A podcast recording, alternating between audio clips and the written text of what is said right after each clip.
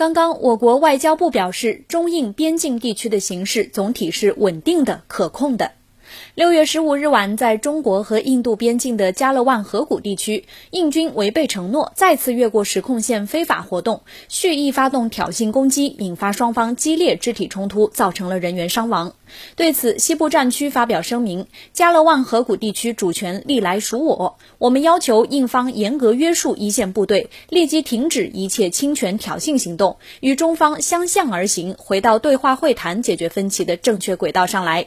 今天，外交部发言人赵立坚也表示，针对近期中印边境西段的事件，中方已经多次声明，事件发生的起因是印方一线部队公然打破双方军长级会晤达成的共识，在加勒万河谷现地局势已经趋缓的情况下，再次跨越实控线，蓄意挑衅，暴力攻击中方前往现地交涉的官兵，进而引发激烈的肢体冲突，造成了人员伤亡。事件发生后，中印双方同意公正处理加勒万河谷冲突引发的严重事态，共同遵守两国军长级会晤达成的共识，尽快使现地局势降温，维护边境地区的和平与安宁。目前，中印边境地区的形势总体是稳定的、可控的，相信双方能在两国领导人的重要共识精神的指导下，妥善处理当前的事态，共同维护好边境地区的和平与稳定，推动两国关系健康稳定发展。